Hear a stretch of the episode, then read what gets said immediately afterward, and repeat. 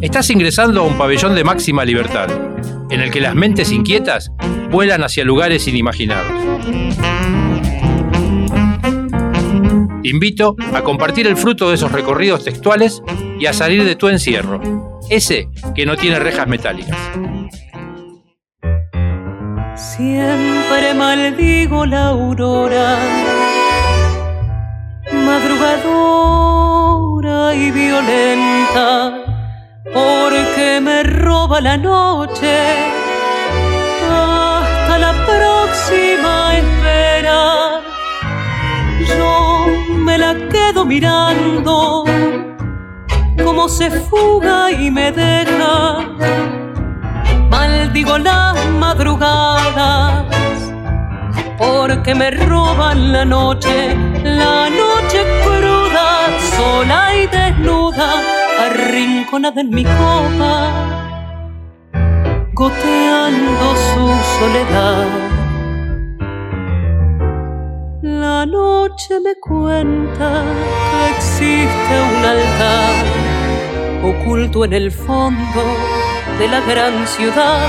Entonces la busco con gran devoción a mi Virgen Nochera del trasnochador. Nocheros perdidos le van a rezar de hogares perdidos sin pena de amor. Ofrenden monedas, tabaco y alcohol a la Virgen Nochera del trasnochador. Plegarias si la nochera me enseña su altar. Mi virgencita nochera, siempre he buscado tu abrigo pa' que me guíe de noche y me consuele de día. Junto a mi gente te pido nos muestres el camino donde se vuelquen las penas, las que ensombrecen al vino, las penas crudas, solas y mudas, que en un rincón de la noche derraman su soledad. La noche me cuenta que existe un altar oculto en el fondo de la gran ciudad. Entonces la busco con gran devoción a mi Virgen Nochera del trasnochador. Nocheros perdidos le van a rezar de hogares perdidos sin pena de amor. Ofrenden monedas, tabaco y alcohol a la Virgen Nochera del trasnochador. Plegarias y rezos le voy a dejar si la nochera me enseña su altar. Bienvenides, bienvenides a Pabellón Textual. Hoy vamos a recorrer el episodio 35, último de la primera temporada de esta experiencia radial. Y nos queríamos dar un gustazo, disfrutar de un cierre a toda orquesta. Y para ello nos visita Eva Fiori, cantante y docente argentina, que recién la estabas escuchando desde su CD en la Boca del León de la Eva Fiori Orquesta. Bienvenida, Eva. Muchas ¿Cómo te va? gracias, muchas gracias. Buenas tardes. Bien, qué Muy hermoso. bien, contenta. Qué hermoso que suena este disco. La verdad que sí, gran trabajo en conjunto con, con Matías D'Amico y bueno, cada, cada integrante de la orquesta. Eh, recién lo escuchaba y sí, hace bastante Ah, bien, bien. Qué lindo, ¿no? Cuando escuchas Sí. algo y te gusta cuando lo Y escuchas. yo tardé mucho en grabar mi primer disco, la verdad es que fueron 10 años de, de trabajo así asiduo eh, en los escenarios porteños Ajá. hasta que me decidí a grabar este primer y hermoso disco nominado a los premios Gardel, ¿no? Ya Sí. seguramente te, te, te robo las palabras de la boca. Sí, pero- de, la, pero de la- sí. de la boca del de león. la boca del león. Claro. Pero sí, sí, la verdad que fue un trabajo precioso, hecho con, con- con mucho amor, a mucha conciencia, mucho compromiso y bueno, con un lindo, lindo resultado, por suerte. Además del el contenido, el contenido musical, la gráfica, la estética, es, es hermoso. el Sí, disco. el arte, todo el tiene arte es, es- el- es precioso. Un todo- troquelado hermoso. Y una, sí, sí, sí, una búsqueda ahí también, ¿no? De, de- del universo de cada uno. Claro. De cada Co- uno. corran a su disquería amiga, pidan la Eva Fiori Orquesta en la boca del león. Eh, ¿Cómo elegiste? Para quien no te conoce, porque hay muchas personas que por ahí que están escuchando, te han escuchado cantar en algún lado, te han visto en las redes. Para quien no te conoce, ¿cuándo elegiste el camino este que te llevaría a ser artista?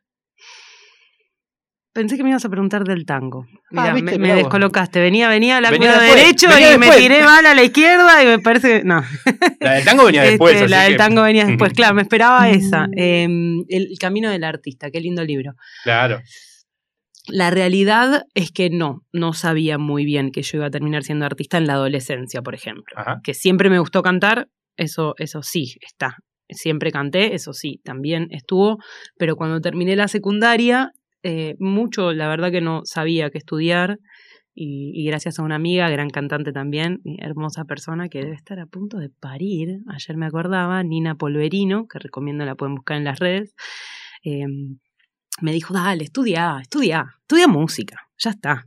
O sea, si vos cantas. Entonces fue como un poco por eso. La otra vez en, una entrevista también conté eso. En base a eso empecé a estudiar música. Y creo que todo devino así, con, como un sin querer, porque me empecé a copar un montón con, con el lenguaje, con, con, bueno, con ponerle en realidad palabras a lo que uno ya conoce también. Yo estudié de la mano de María del Carmen Aguilar, que es una gran, gran docente hace muchos años, este, mano derecha de López Pucho en el, en el coro 9 de cámara, bueno, una gran docente. eh, y eso, empecé como a descubrir, digamos, eh, que, que la música se podía de alguna manera eh, tomar como, como un lenguaje tal cual es y, y que podía expresarme a través de él. Después, ¿cómo me convertí en artista? Creo que siempre fui un poco artista, como quien dice. de pequeñita. Este, sí, me gustaba mucho hacer coreografía. Siempre tengo un pendiente eh, bailar, por ejemplo, ¿no? No, no solo tango, ahora que, que me vine más tanguera. Pero sí, sí, siempre me, me apasionó muchísimo todo lo que es cantar, bailar, moverme. Este, así que eso, más o menos fue un poco, no fue tan buscado. Y la verdad es que agradezco eso, cuando vos me preguntabas, bueno, ¿cómo te presento? ¡Wow! Mm. Y bueno, sí, a esta altura ya mis 37, este, sí, soy cantante y soy docente, porque hace muchísimos años que me dedico a la docencia de forma particular. Ahora estoy trabajando en un terciario con, con título oficial, que está buenísimo, se llama Tamaba. Em, pero bueno, me di cuenta también que, que el hecho de dar clases y, ayudar al otro de la manera que sea me, me atraviesa profundamente. Entonces cuando veo que, que esa persona puede adquirir un poco y darse permiso de ser libre, me, me vuelve loca también.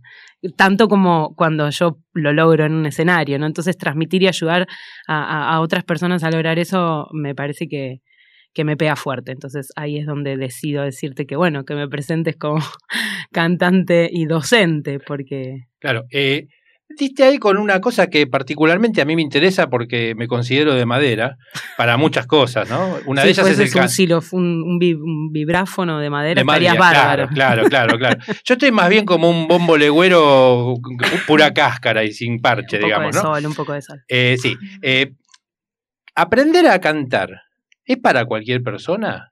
Llevamos algo, llevamos, tenemos que tener alguna habilidad adentro. Tenemos la habilidad de conectarnos con nosotros mismos, con nosotros mismos, de darnos ese permiso, de conectar, de respirar, de aceptar, de tratarnos bien y de sonar, sí, copado, ¿cómo no? Este, Me das un poco de aire como para decir, bueno, algún día me voy a animar. entonces. a mí me parece que, que, que va, o sea, yo siempre digo lo mismo, no, bueno, siempre no, depende de la persona y el lugar. Eh, me parece que, que nada, que hay un montón de cosas técnicas que resolver, pero hay otras que no tienen tanto que ver con la técnica, sino con esto, ¿no? Con, con, con animarse a hacer, Claro. que ya es un montón. Y, a ver, ¿y cómo sueno? Y bueno, ¿y juzgo? ¿Cómo juzgo eso que sueno? Y a mí me pasa, entonces es más fácil ver, verlo en ustedes. Ya Sí, te tomo como alumno, ¿viste? De familia. Eh, al principio dijiste algo que escucho el disco y me gusta como suena. Y no es, no es poco, ¿no? Y bueno, pero Porque- vos pensás que yo empecé a estudiar música cuando salí de la secundaria. Eh, no hagamos cuentas, por favor. Pero lo que sí, después empecé a dar shows con entrada paga y, y- y etcétera, etcétera, lo que implica empezar como una carrera o un camino como cantante. Y pasaron 10 años. con alguna intervención en alguna grabación de algún disco, de Percaltango, que fue un sexteto, metí un par de temas, con, con un cuarteto que me fui a gira a Japón también, metí algunas grabaciones. Pero lo que era el disco de Eva Fiori, o sea, mis canciones, grabar quizás clásicos tampoco me, terminaba como de, emocionar del todo. Tuve muchos intentos, pero, pero bueno, eh, nunca estaba como del todo decidida. Y pasaron 10 años, hasta que uno acepta un poco entonces siempre recomiendo que no pasen 10 años. Podría haber sacado dos discos por año. No, al revés, este, qué sé yo, cinco discos en esos 10 años. y tenían su evolución. Maduró, maduró. O sea, nunca, o sea, siempre recuerdo esto como nunca por ahí eh, detenerse, ¿no? A, pensar tanto, porque te pasan 10 años. ¿Y, el, ¿Y el tango? O sea, eh, ahí venías, bueno, me, me, metí con la música, con el arte. ¿Y el tango cuándo? Y también fue medio sin querer. Yo no sé si no me doy cuenta que me van pasando las cosas. Ahora tengo hijos, familia. este, no, me parece. Mira, una vez escuché a Adriana Varela eh, y, la traigo siempre a colación, porque ella dijo: Fíjate que uno dice cantate un tango. Y la verdad que es un viaje. O sea, yo canto callejón y, soy un spoiler, por ejemplo, pero, pero la realidad es que me meto en un viaje me meto en un viaje. Y eso no me pasó con otro género. Yo empecé cantando jazz, por ejemplo. Empecé a estudiar en, lo que es eh, la Escuela de Música Contemporánea. Eh, que tienen la metodología del programa de la Berkeley. Me copé con el jazz, me pareció súper interesante, me parece riquísimo y que podemos no solo disfrutar eh, toda esa música hermosa, sino que además adquirir un montón de, herramientas ¿no? para, aplicar a, todos los géneros que sea. Pero, pero después entendí un poco que era como su tango, era de ellos de ellos, ese tango. Acá pasa otra cosa con el y tango. Y a mí me pasó otra cosa con nuestro, con nuestro tango, ese es su folclore. Entonces. Eh, la sangre rioplatense te llevó. Y cuando empecé a cantar. Y mira, y que decís eso y yo no cantaba milongas. creo que tengo dos milongas en el repertorio también. Soy malísima para, para, para que me atraviesen las milongas del todo también. Pero bueno, eh, después con los años sí, pero no sé si tanto para interpretar, ¿viste? El tango, el tango canción, la profundidad, creo que es algo que me ha caracterizado siempre y desde ese lugar me, conecto también. Y ahora que estás con esto de... ¿cómo, ¿Cómo nació la, la idea de una orquesta que interpreta tangos nuevos, pero con un formato musical de tango clásico, de orquesta típica? Hablamos de la Eva Fiori Orquesta. Sí, tendría que estar Matías acá, que lo queremos, le mandamos un, un abrazo grande, lo vi ayer. Eh, nació con Matías. sí, perdóname, Matías D'Amico, eh, contrabajista, arreglador y director de este disco, eh, contrabajista de un montón de, de, agrupaciones y también del Sexito Fantasma, que ayer presentaron un montón de temas nuevos ahí en el, en el teatro. 25 de mayo formamos esta orquesta en principio con una idea de cuarteto y de hacer tangos nuevos. Él sabía que yo venía buscando, pero venía más, eh, había hecho un show, mira, hace un montón en la casa de Tucumán, en Espacio Tucumán, eh, con Noelia Cincunas, gran pianista, espero poder cruzarla musicalmente pronto. Bueno, también para darle un abrazo, ¿no? Pero ese deseo está. Y, ¿qué hice? Hice todo un repertorio de tangos nuevos, pero Raimundo Rosales, Alejandro Schwarman, Matías Mauricio, más por otro lado. Y después, bueno, entró un poco esto, eh, qué sé yo, quiero 24, ¿no? Este, bueno, cosas del tape siempre, siempre hubo, por eso me traigo siempre esto. Bueno, entró un tema de Nacho Stoll, como quizás otro, otro, otro tango, Las Flores Vende Nacho que venía de ahí, de, yo lo tengo de cuando empecé a, consumir un poco esa, ese estilo, ¿no? De poesía quizás más romántica si se quiere. Se puso un poco más crudo después. Entonces no quería también que la sonoridad sea tan cruda como, como, como poder equilibrar, sentí yo, y de, y, de hecho acercarme a todos lados. O sea, de alguna manera demostrar es una palabra fuerte que me la venía planteando esta mañana, pero de alguna manera em, hacerle llegar a la gente que, que no escucha tango nuevo, eh, que se entiende también, porque puede llegar a, sonar bastante distinto, que siguen siendo tangos, eh, que bueno, que es de repente como para uno la oreja, y viceversa. ¿No? Como hacer rascacielos y rascacielos, quizás. O sea, podemos sonar Podemos también hacer temas clásicos, que eso lo pensamos, después por ahí lo podemos hacer o no, pero podemos hacer temas clásicos y los desestructuramos todos, quizás también, ¿no?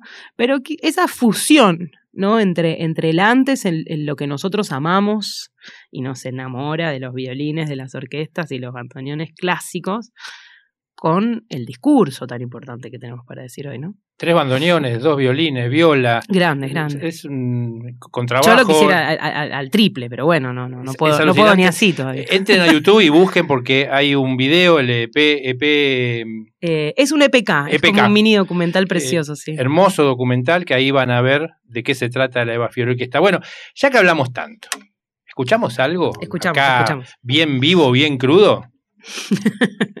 las cuerdas, las cuerdas hay que cambiarlas. Recomendación para los guitarristas. Yo no soy guitarrista, por eso no las cambio.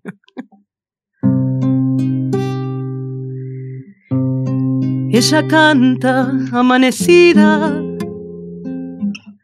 tenga ya sueños o no, nunca duerme no escatima ni una nota de su voz. Vuelve siempre a los jardines que el amor le prometió. Se sacude algún cariño mal pagado y dice adiós. Sin rencores, sin promesas, con destino soñador va esquivando malas lenguas para seguir con su canción. No anda enferma, ríe y llora, y mancha que no es un cuento, que el amor no es un tormento y que siempre saldrá el sol. Ella canta amanecida en la boca del león Cuídense porque anda suelta, le desborda el corazón. Y en las vueltas de la vida nadie va a poder negar que su alma distraída dejó huellas en su andar. Ella canta amanecida en la boca del león, la frente bien en alto, sin olvido ni perdón. ¿Dónde carajo está Tehuel? Salió el 11 de marzo a buscar Se laburo. llama Tehuel de la Torre. Nunca volvió. No lo vieron Todavía no fue a su casa. Pasaron dos ¿Dónde está Te Tehuel? buscamos. Otro pibe trans desaparece. Tehuel. Se Ganas llama con los medios Tehuel y su de la transfobia. Torre. ¿Y dónde está Tehuel? ¡Pasaron 10 días! Se llama Tehuel de la Torre. Pedimos aparición con vida ya. Nos desaparece. Pasaron 20 días. Nunca volvió. Desaparece. ¿Dónde está? ¿Dónde está Llevan Tehuel? 25 días. ¿Dónde carajo está Tehuel? Un mes y no aparece. Casi ocho meses pasaron. Tehuel fue visto por última vez el 11 de marzo de este 2021, cuando se dirigía hacia una entrevista de trabajo en Alejandro Korn, provincia de Buenos Aires. Allí fue citado por Luis Ramos, quien al día de hoy es el principal acusado y uno de los dos detenidos en la causa. Causa que días atrás cambió de calificación penal para ser investigada como un homicidio agravado por odio de género pena que prevé la reclusión perpetua. Mientras los días siguen pasando, nosotros nos seguimos preguntando, ¿dónde carajo está Tehuel?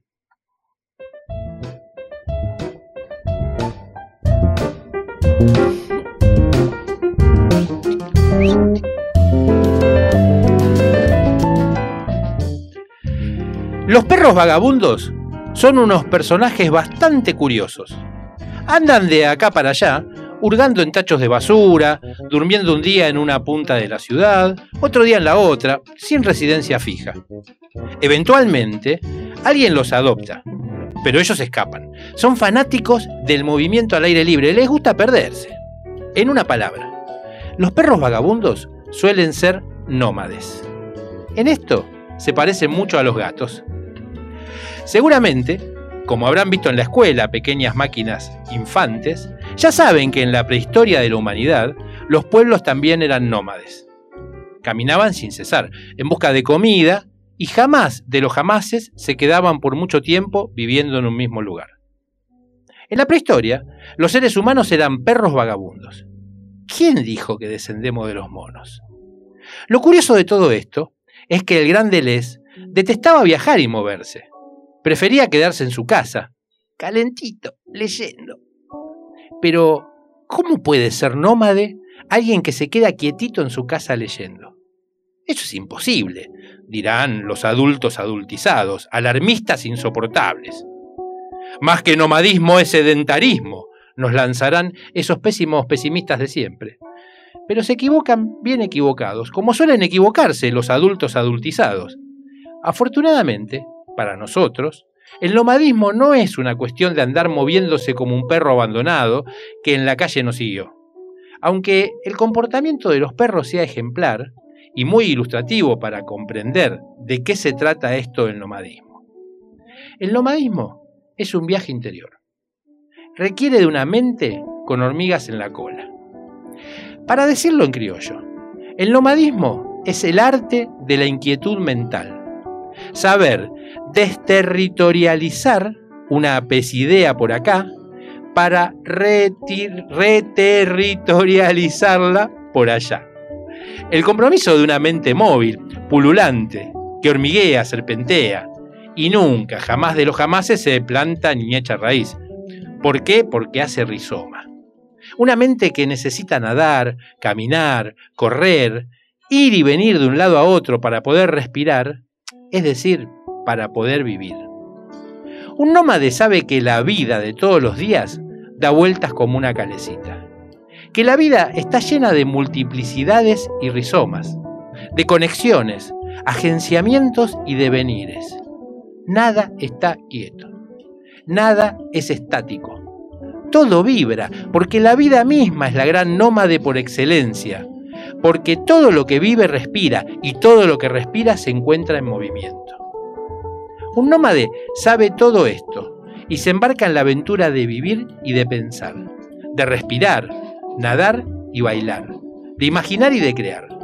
Un nómade se la pasa creando lo que sea, cualquier cosa. Bueno, en esta última entrega les voy a hablar de los ritornelos y del mundo molecular. El gran Deleuze canta en la ducha y se da cuenta que su canto no es exactamente un canto, sino un sonido que indica que el baño está ocupado. Ritornelos hay por todos lados. Pensemos en los ritornelos animales. La abeja, la avispa, la mosca y el mosquito zumban. Los búhos ululan. Los caballos relinchan. Balan las cabras, trinan los pajaritos. Pero gorgojea el canario. Y los cuervos graznan. Las ranas y los sapos croan.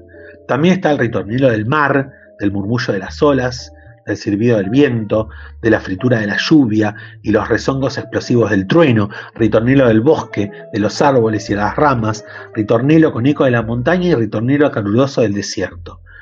Vean que cada uno, eh, tanto el ritornelo de los animales como el de los espacios, remite a un territorio. Los ritornelos son territoriales, nos ayudan a armar un territorio. Por eso el Grande les recomienda tener un canto para cada ocasión y para cada lugar. Al final del libro, el Grande les decide mudarse al mundo molecular, donde conoce a la pulgósofa y al piojósofo, que le enseñan, obviamente, la pulgosofía y la piojosofía. Estos personajes no conocen ninguna categoría a escala mayor, en grande, ninguna distinción de nada del mundo, digamos, de los humanos. Todo es infinitamente pequeño para ellos. Lo que le enseñan al gran Deleuze es precisamente esto, que las categorías grandes de los adultos adultizados dependen de que todo lo miden en tiempos grandes, en escalas grandes. En un tiempo molecular, esas categorías dejarían de existir. De acá encuentra el gran Deleuze una suerte de síntesis de todo lo que venía pensando. Los problemas filosóficos tienen sus propias escalas. Y la escala del gran Deleuze sería la escala de lo ínfimo, de lo pequeño, de lo molecular. Esa sería la escala de su filosofía.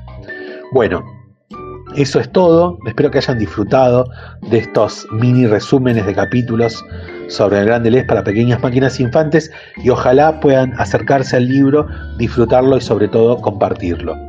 Eh, muchas gracias. Escuchábamos a Matías Moscardi, el autor de la poderosa magia filosófica del gran Deleuze para pequeñas máquinas infantes. Hermoso libro, como dijimos a lo largo de estos episodios, publicado por la editorial rosarina Beatriz Viterbo Editora. Y para cerrar un poco todo este recorrido, les voy a leer brevemente unos párrafos que el libro trae en la contratapa.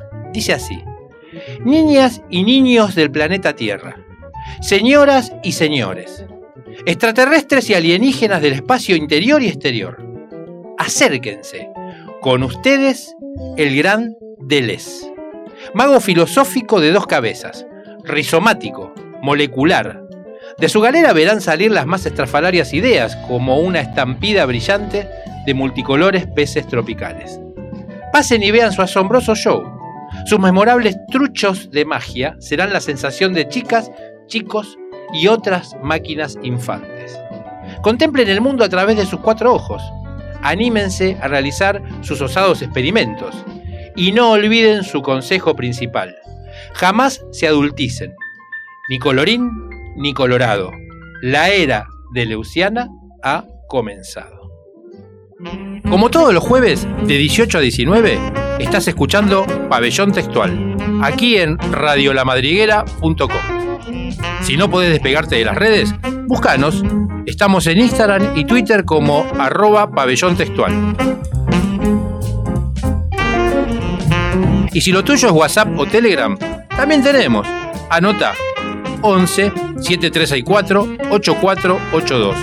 Si estás fuera de Argentina, acordate de anteponer más 549. 11 7364 8482.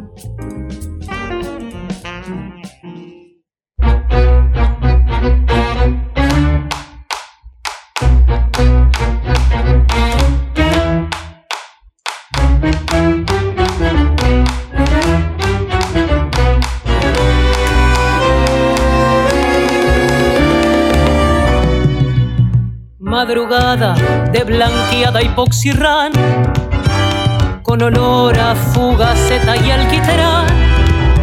Un dolor en la cesera que el globo no dio la vuelta, se acordó. Se colgó de un pasacalle, se abrigó y en la esquina más oscura se durmió. Cuando llegue a su pasillo, a media ciudad despierta encontrará. Mira, pobre los pibes pobres, cómo van allá, saltando por el corta en tobogán. Si ves pasar la muerte siempre a pie, está tendiendo en Pompeya. ¿Dónde están el terraplén, la casa azul? la casita del herrero y el zaguán. Dame Homero una respuesta, si parece que ni luna nos quedó. Ve un yupi manejar mi barrio sur, tan tuneado, va todo polarizado. Ahí van por su camioneta, que Pompeya no descansa, entenderá. Mira, pobre los pibes pobres como van Alcorta en tobogán. Y vos, subiendo la ventana, preguntas si los tuyos duermen. Mira, te suena el celular y te alegras. Decime qué carajo festejas si ves pasar la muerte siempre a pie. Está tendiendo en Pompeya. Mira, pobre los pibes, pobres como van allá, saltando por Alcorta en tobogán. Y vos, subiendo la ventana, preguntas si los tuyos duermen. Mira, te suena el celular y te alegras. Decime qué carajo festejas. Ves pasar la muerte siempre a pie.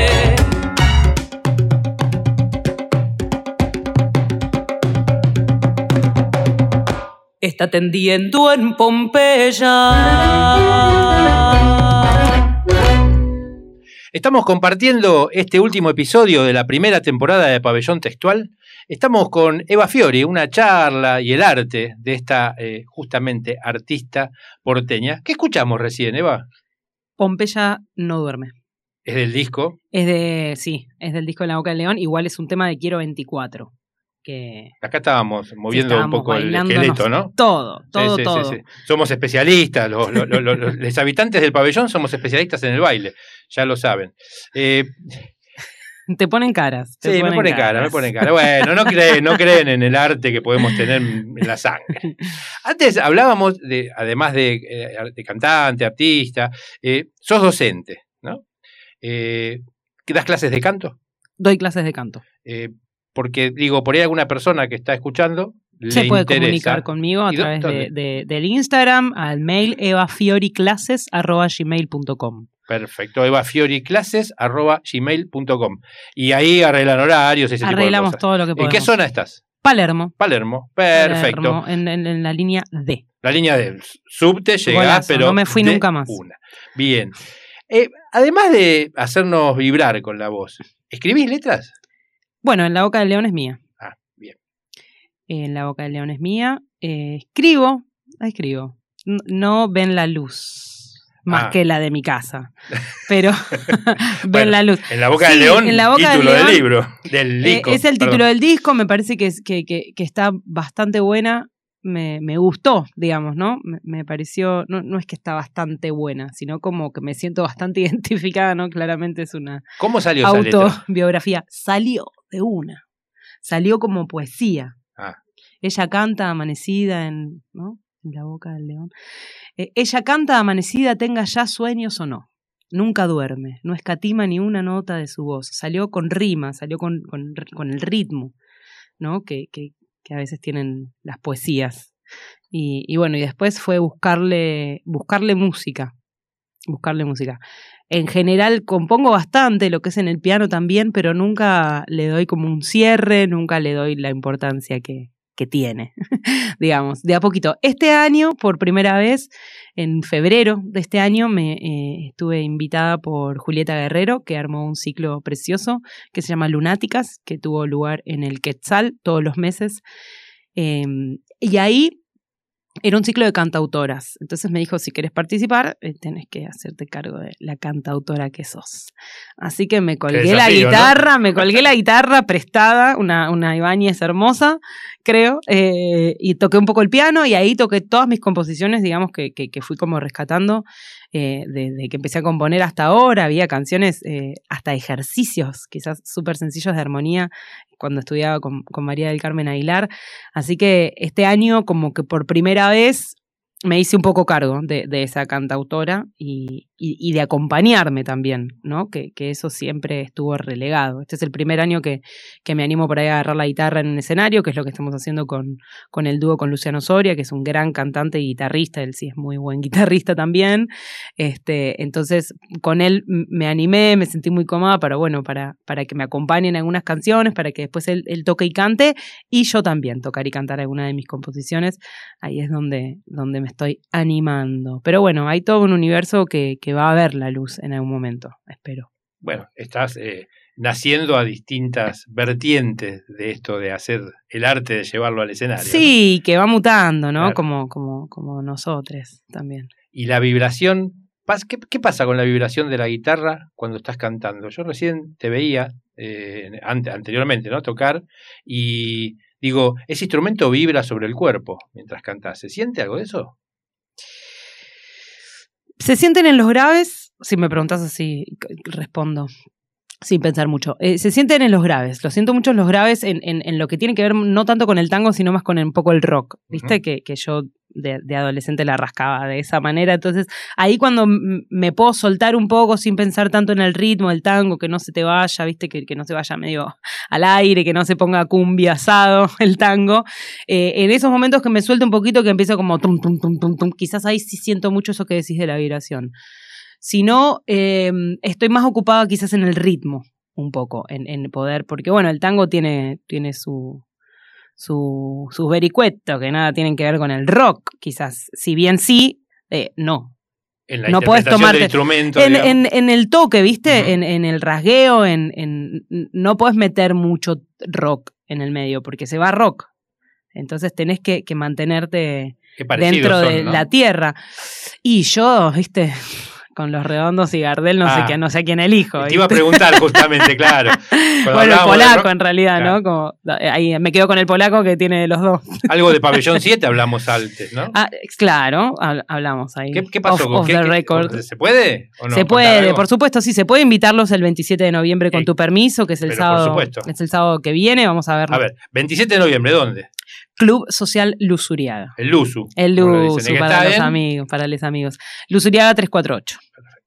Y ahí, Ahí, ¿qué pasó con esto ¿Qué pasó? pabellón? Y voy a cerrar el año, básicamente. Eh, no le di tanto porque no quería, pero bueno, no tengo ninguna fecha en diciembre, entonces me parece que va a ser como un poco el cierre musical de lo que vino siendo este año, que bueno, ya sabemos lo que fue este año. ¿no? Este y el anterior no Este y el si anterior no solo, sabemos, sí, claro. por ahí, por ahí nos despertemos algún día. Eh, o no. Entonces, yo estuve tocando con Luciano Soria, como mencionaba, pero también arma- armamos un trío muy interesante, muy interesante con Matías Wetlin y Diego Antico, los dos pertenecientes a- a- al nuevo quinteto precioso Guernica, que también debutaron justamente el sábado pasado, así que los que lo vieron y les gustó pueden volver este sábado a Luz Uriaga a ahí, ver ahí tiene algo que ver la amiga Lina Agrima. eh, totalmente, es, es- es una de las, de las cinco integrantes, ¿no? Sí. Eh, entonces eso, vamos a hacer unas canciones, vamos a, a estar haciendo un repertorio bastante más clásico y con, con algunas jugadas interesantes de rock nacional, bastante interesantes. Eh, y después voy a tocar con el trío, o sea, vamos a hacer un ratito con el dúo y, y después otro rato con el trío, que es otra propuesta. Son todos temas nuevos, no tan clásicos como hacemos con Luciano.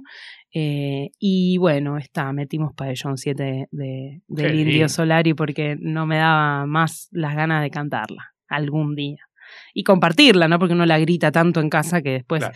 quiero salir a gritarla con ustedes.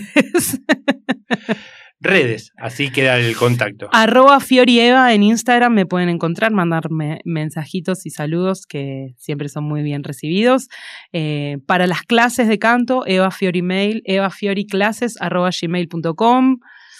No mucho más, no estoy usando mucho Facebook, no soy mucho de redes, así que búsquenme tranquilamente que, que, que les voy a responder, pero no esperen publicaciones diarias. Y para escuchar algo del disco, ya dijimos, En Eva Spotify, Fiori Orquesta. sí. está en Spotify, en YouTube. Está en Spotify, está en YouTube. En todos esos lugares. Sí, exactamente. Y en este disco hermoso que vayan Y a está, y ¿no? tengo, tengo como 700 todavía discos eh, preciosos que están esperando ser vendidos, regalados, Contáctense- enviados a todo el país. Contáctense con Eva y pídanle el disco. Compren ese disco, pues es hermoso. El diseño es precioso. Hermoso. Lo hizo, perdón, eh, eh, Jimena Ferreira, que es la que le hizo el- la gran parte de la discografía a Los Piojos. La conozco. Ah, te la reíste. conozco de otra vida. Divino.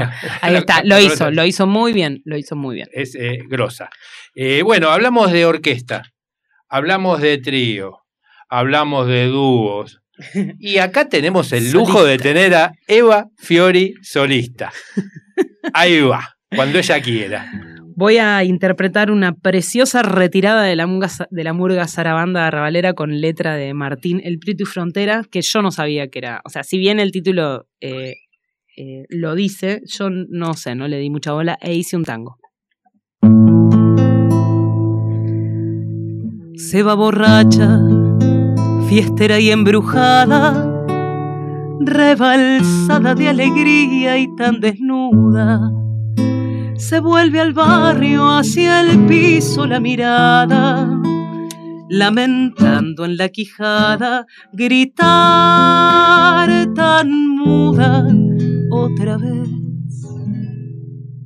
sepultando el alboroto en los cristales que derraman delineados turcos ojos. Hoy se encama para volver a equivocarse con el dios de los mejores labios rojos. Son necesarios esos amores de verano que hacen tan dulce ese dolor de retirada. Y es el recuerdo, aquel rumor que da la mano, que hace más fácil el temor cuando una extraña. Y hacia el misterio de inocente cuento de hadas se va la murga a enredarse con el tiempo. Se cierra el libro una vez más, se rompen alas de aquel gorrión tan zarabanda, tan porteño. Y acá te espero en esta mesa de empedrados, Parque Patricio, Bonavena y la glicina, para cantarte bien bajito como un tango y susurrarte en el oído fuiste mía. Son necesarios esos amores de verano que hacen tan dulce ese dolor de retirada. Y es el recuerdo, aquel rumor que da la mano, que hace más fácil el temor. Cuando una extraña la voz, la voz y la, la viola de Eva Fiori. Bueno, ahora les propongo cambiar un poquitín de aire y trasladarnos, trasladarnos por unos minutos a Florencio Varela. Vamos para acá, para el sur de la provincia de Buenos Aires. Allí se encuentra una cárcel de máxima seguridad, más específicamente la Unidad 23. Dentro de ella, el Pabellón 4. Y desde allí vamos a escuchar la voz de Nahuel Ezequiel Márquez, quien nos va a leer un texto de su autoría. Vamos con él.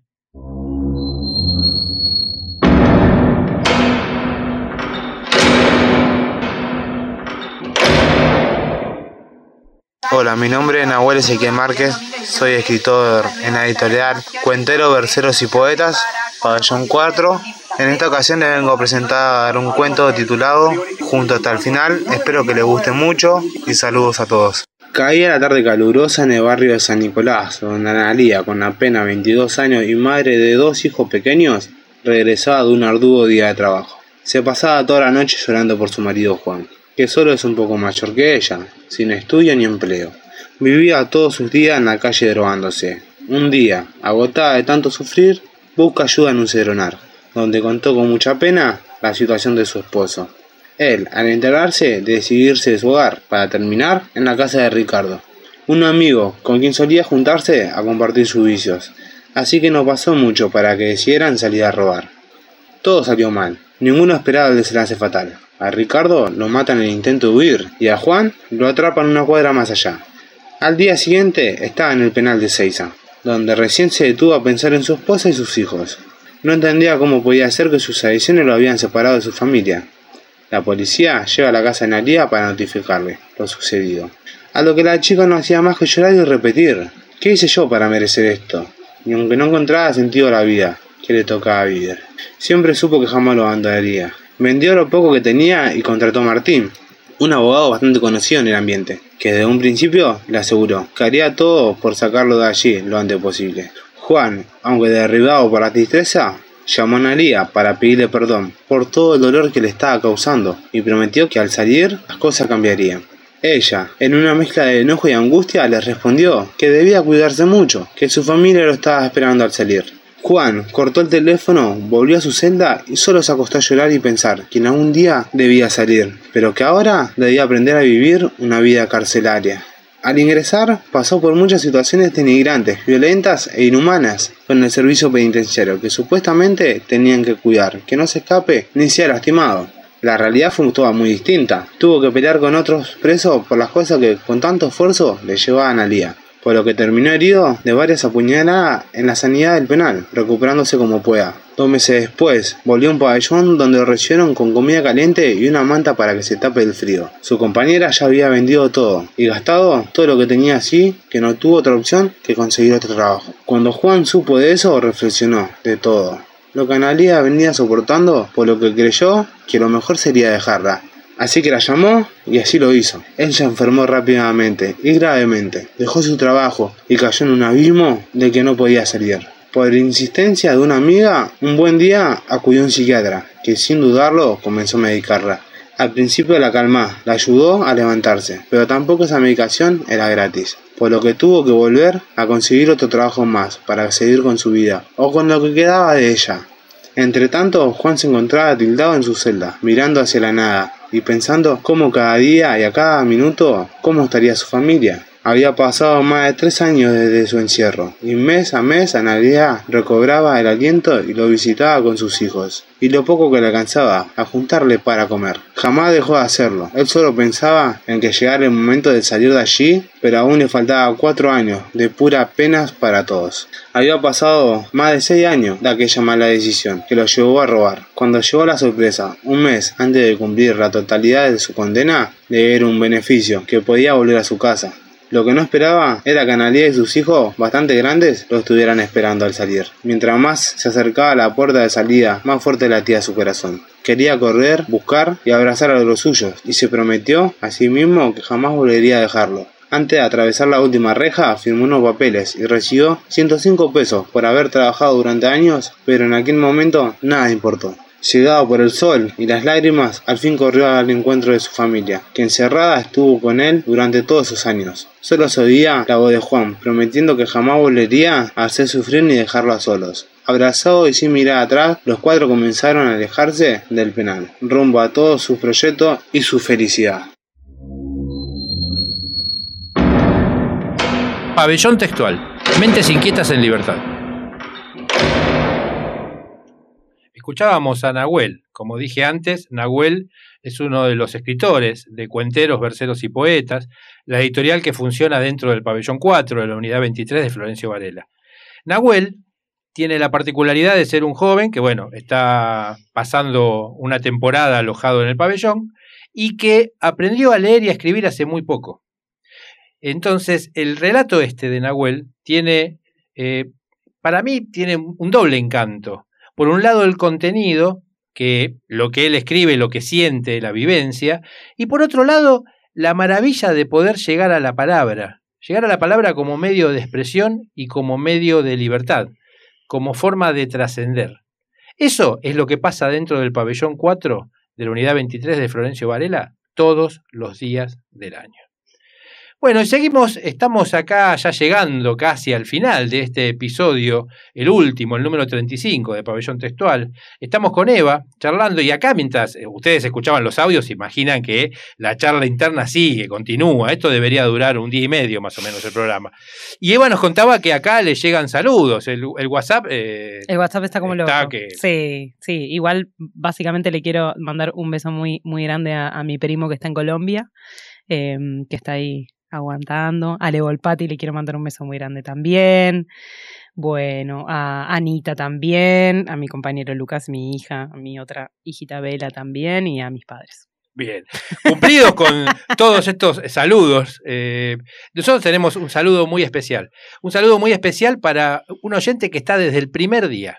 Son esas personas que semana a semana nos viene acompañando y ya lo queremos, ya lo queremos mucho. Eh, se llama Adrián, eh, vive en Lomas de Zamora y gracias Adrián por estar siempre ahí y por los comentarios atinados que supiste dar durante todo el año. Esos de, esto me pareció bello y esto no lo entendí. Y, y eso sumó muchísimo. Bueno, con esto estamos ya llegando al final, el final de la primera temporada de Pabellón Textual. Pasaron 35 episodios en vivo, que fueron una realidad gracias a ustedes, escuchantes y amigues. Sepan que sin su escucha atenta, sus críticas, comentarios y cuando había por qué, sus elogios y palabras de afecto, este pabellón hubiera estado deshabitado. Por eso, gracias, gracias escuchantes por prestarnos sus órganos auditivos, sus cerebros y su corazoncito. Y si hablamos de espacios para habitar, tenemos que hablar del hogar, de ese lugar que tiene un fueguito encendido para cobijarnos de las inclemencias del mundo. Ese fueguito hoy habita dentro de estas paredes, las que contienen a Radio La Madriguera, y a las personas que hacen que unas simples paredes se transformen en un cálido hogar. Gracias a habitantes de La Madriguera por confiar en esta aventura radial. Y también gracias a los artistas, autores, editores que nos acompañaron durante este ciclo. Van dos agradecimientos muy, muy especiales. Uno para Marcelo Zavaloy, traductor del Ulises de James Joyce, y otro para Matías Moscardi, autor del Gran Deleuze. Estos dos hermosos seres humanos nos brindaron su tiempo, acercándonos su voz y su saber. Yo les digo, se los quiere, muchachos. Y un gracias enorme para las personas que habitan esos infiernos llamados cárceles. Y que a pesar de todo, escriben y creen en los libros y en el arte como un medio de libertad. Va un abrazo para cada una de ellas y nunca dejen de cultivar esas mentes inquietas en libertad. Y dentro de esas cárceles, como mencioné antes, dentro del pabellón 4 de la unidad 23 de Florencio Varela, allá donde crece cada día cuenteros, verseros y poetas, habita un tipo al que le queremos agradecer por el laburo que hizo durante todo el año para que los textos y los audios de sus compañeros lleguen a pabellón textual. Gracias, Nico Almeida. Sin vos, este programa no hubiera sido lo mismo. En el episodio 22 lo tuvimos en vivo y hoy le volvemos a agradecer porque el laburo que hace para llevar adelante justamente ese pabellón, esa editorial desde hace 12 años, fue nuestro norte al plantear los objetivos de este programa radial. Por eso, gracias Alberto Sarlo. Te admiramos. De paso comentamos que hoy Alberto Sarlo está en La Plata presentando el libro Espectros del Pabellón, que acá tuvimos oportunidad de leerlo y comentarlo. Bueno, y hoy queremos agradecerle para terminar, digamos, con los agradecimientos, a nuestra invitada. A nuestra invitada por su voz, su arte, su calidez, la buena onda. Así que gracias, Eva. No, muchas gracias a ustedes. La verdad que decía, qué pena que se está terminando porque ahora ya la estoy pasando cada vez mejor. a veces pasa un poco eso. Bueno, ahora por, hacemos un fueguito y nos quedamos, no nos hay quedamos, problema. Nos quedamos, un fueguito levantamos el partido. Claro, igual eh, un temita más vamos a hacer. Si la, Eh, si la gente hacer, lo quiere, ¿no? lo Sí, hacemos. vamos a hacer. Bueno, somos Cecilia y Mario. Les esperamos en nuestra próxima temporada. Mientras, si lo desean, pueden volver a escuchar y compartir los episodios de este ciclo desde nuestra web, pabellontextual.wordpress, wordpress.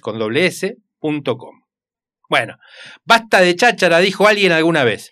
Nos despedimos de esta primera temporada de Pabellón Textual con la hermosa voz de Eva Fiori. Salud.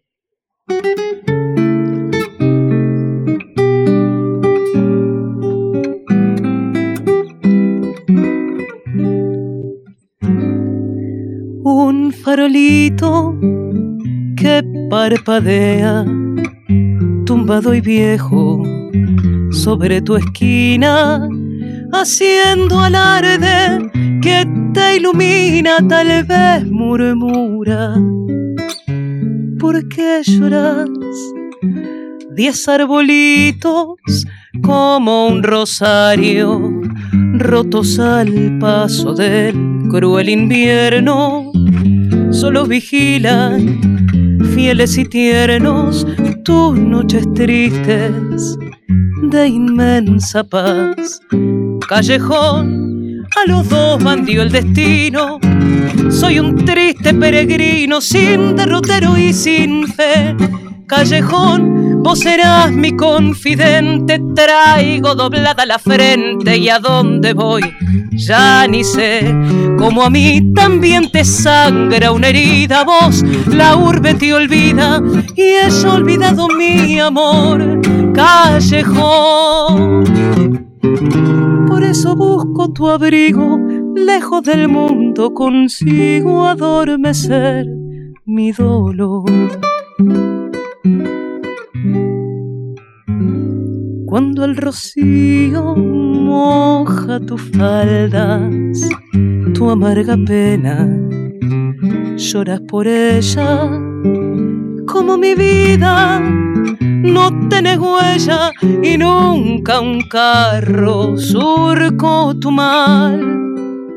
Solo en las noches de clara luna, una pareja viene a arrullarte y al despedirse suelen dejarte besos sonoros como el cristal.